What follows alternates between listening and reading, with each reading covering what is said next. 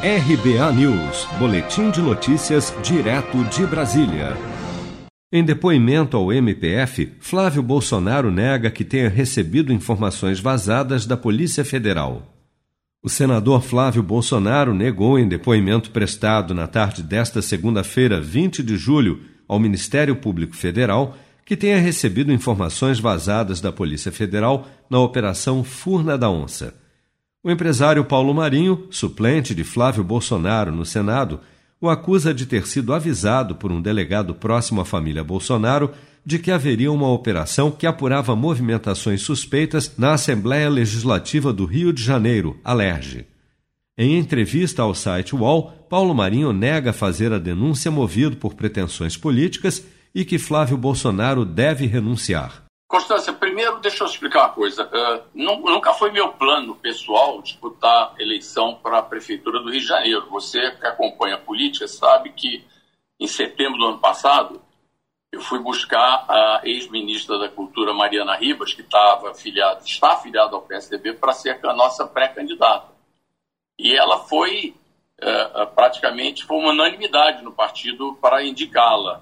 Ela ficou até mais ou menos o mês de janeiro como na condição de pré-candidata. Depois o Gustavo Bebiano se filiou ao partido por convite do nosso governador João Dória.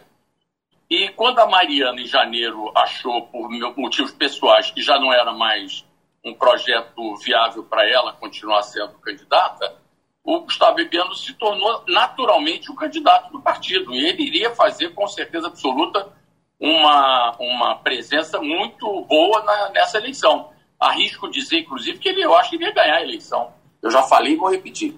Se o senador Flávio Bolsonaro, diante de tantas dúvidas que pairam sobre ele, investigação sobre o principal uh, colaborador dele do gabinete, que é o, o Queiroz, por tudo que está sendo falado, dito e investigado, eu acho que ele não tem condição de continuar exercendo a função de senador do Estado tão importante como o Rio de Janeiro. A operação identificou as movimentações suspeitas do PM reformado Fabrício Queiroz, na época chefe de gabinete do então deputado estadual Flávio Bolsonaro.